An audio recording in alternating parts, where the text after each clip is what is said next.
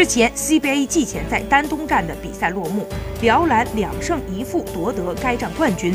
赵继伟、高诗岩、杨明相继受伤，郭艾伦也带伤作战。在这种困难的局面下，今年刚升上一线队的九七年小将鄢守琦。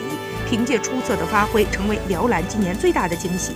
在第一场比赛当中，他全场出战近三十分钟，拿下了十六分、五助攻、两抢断的不俗数据，而且只有一次失误。在郭士强看来，燕守琦能够最终进入到球队新赛季的阵容中，首先他是一个非常努力的球员，时刻都在全力以赴去练去拼。另外，他在技术上，不管是投篮还是控球，在青年队的同龄人中都有着明显的优势。